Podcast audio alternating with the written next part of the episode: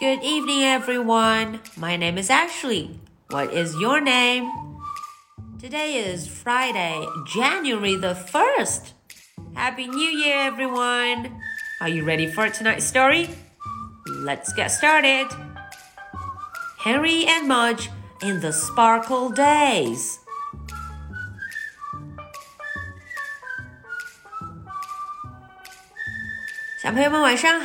Ashley. 到了我们周五绘本故事的时间了。今天呀是二零二一年的一月一号，那谁先和大家说新年快乐，Happy New Year！那么在今天呢，我们要看一看 Harry Mudge 在这个下雪的美美的闪亮亮的日子里，他们准备的这一餐 Christmas Eve Dinner 平安夜晚餐究竟味道怎么样呢？哇哦，今天有好多好多好吃的，大家跟着艾雪一起瞧瞧吧。Christmas Eve dinner. Every Christmas, Henry's house sparkled. It sparkled silver, it sparkled gold, it had a Christmas tree that sparkled millions of colors. The day before Christmas, Henry's mother and father always cooked a lot. They cooked all day and the house smelled wonderful.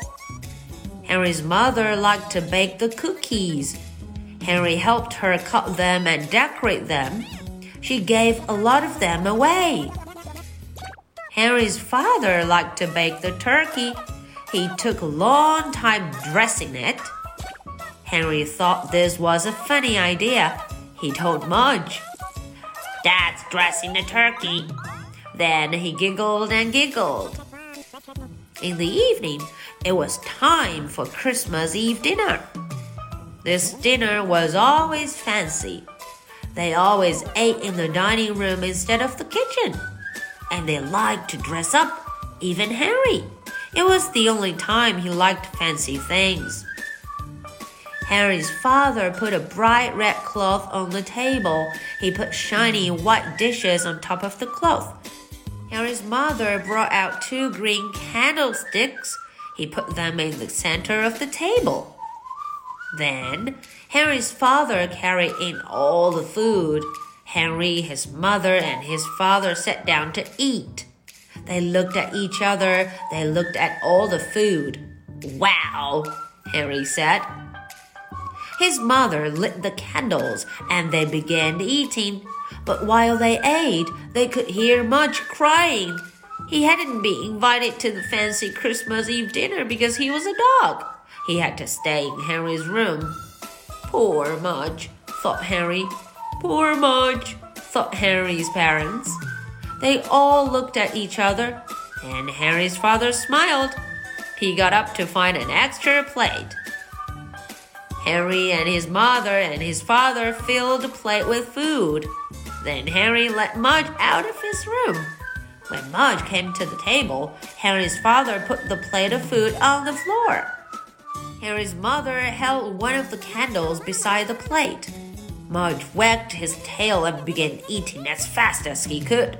It was his first fancy dinner in the dining room. It was his first fancy dinner by candlelight. Merry Christmas, Mudge," said Henry. Mudge looked at Henry and sneezed some fancy turkey on him, and they laughed about that all night long. Okay, so this is the English version. Now let's look into the story and see what happened. Christmas Eve dinner. 平安夜的晚餐。Every Christmas, Henry's house sparkled. 每一个圣诞节 Christmas 圣诞节的时候啊，Harry 的房子也会发光，sparkle 都会有什么光啊？It sparkled silver 哦，会有银色的光。It sparkled gold 会有金色的光。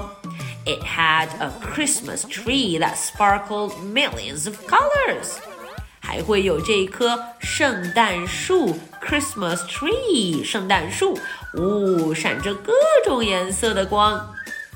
The day before Christmas, Henry's mother and father always cooked a lot. 哎，这一天啊，爸爸妈妈要做很多好吃的。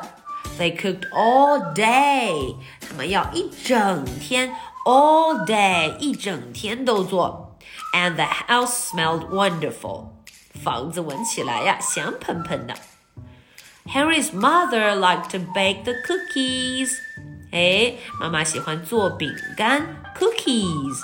Henry helped her cut them and decorate them. 嗯，Henry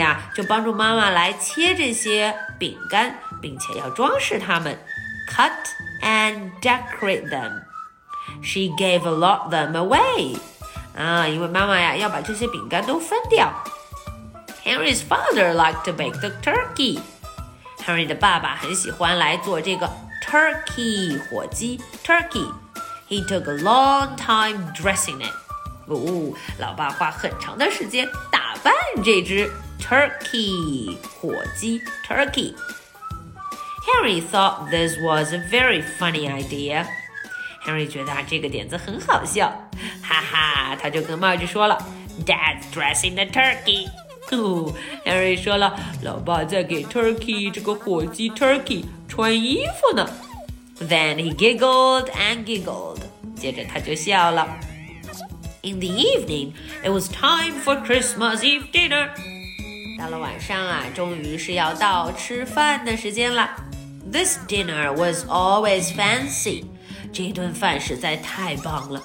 They always ate in the dining room instead of the kitchen. 哦，他们要在餐厅 （dining room） 餐厅里头吃，而不在厨房哦。And they like to dress up，他们还要盛装打扮 （dress up）。Even Even Henry 也要呢。It was the only time he liked fancy things。啊，这是 Henry 唯一喜欢的要打扮的这样的漂亮的东西。Henry's father put a bright red cloth on the table. 嗯，Henry 爸爸呀就在桌上铺了一张亮亮的红色的布，a bright red cloth. He put shiny white dishes on top of the cloth. 他在这个布上还放了很多干净的盘子。Harry's mother brought out two green candlesticks. 哦，妈妈拿了两个烛台，蜡烛台。She put them in the center of the table. 在中间呀，就把蜡烛给点上了。 Then Henry's father carried in all the food. 爸爸就把所有的 food 食物 food 吃的都拿进来了。Henry, his mother, and his father sat down to eat. Henry 还有他妈妈，还有 Henry 就坐下来准备吃了，eat. They looked at each other. They looked at all the food. 他们互相看了看，又看看这么多的好吃的。Wow! Henry's mother lit the candles and they began eating. 嗯，老妈就把蜡烛点上了。这时候他们准备开始吃喽。But while they ate, they could hear Mudge crying. 哦，当他们吃的时候，听到了 Mudge 在叫。He hadn't been invited to a fancy Christmas dinner. 啊，他呀没有被邀请，因为呢，嗯嗯，because he was a dog. 因为他是只狗狗。He had to stay in Henry's room. 他只好待在 Henry 的房间里。Poor Mudge，可怜的 Mudge。Henry 心想。Poor Mudge, thought Harry's parents. 爸爸妈妈也这样想，好可怜啊。They all looked at each other. Then Harry's father smiled. 诶，他们互相看了看，老爸就笑了。He got up to find an extra plate. 哦，他就起来去再拿了一个盘子，an extra plate. Harry and his mother and his father filled the plate with food.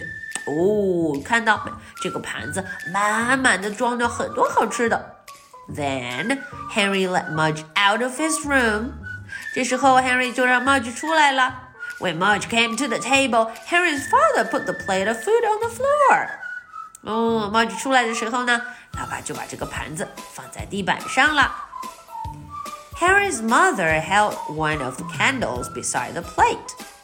妈妈就拿了这个蜡烛，嗯，放在了这个盘子旁边。Mudge wagged his tail and began eating as fast as he could。Mudge 就开始吃了，摇着尾巴，吃的可快了。It was his first fancy dinner in the dining room。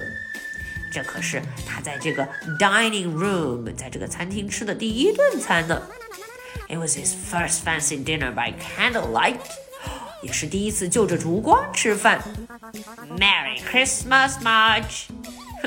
Mudge 看着 Henry，结果啊啊啊咻，打了一个喷嚏。啊哦，有一些 turkey，一些火鸡 turkey 都打喷嚏打出来了。And they laughed about that all night long. 接着呀，他们就一直在拿这件事情说笑，真是太好笑了。They laughed about that all night long. Okay, so that is the end of the story. Now, are you ready for my two questions? Question number one What were they going to do that night? 嗯，这个问题问的是啊，这天晚上他们准备做什么 ？What were they going to do? Question number two. Why was Mudge crying? 为什么 Mudge 在哭在叫呢？Why did he cry? Okay, so this is the story for Friday, January the 1st. My name is Ashley, and what is your name? So much for tonight. Good night. Bye.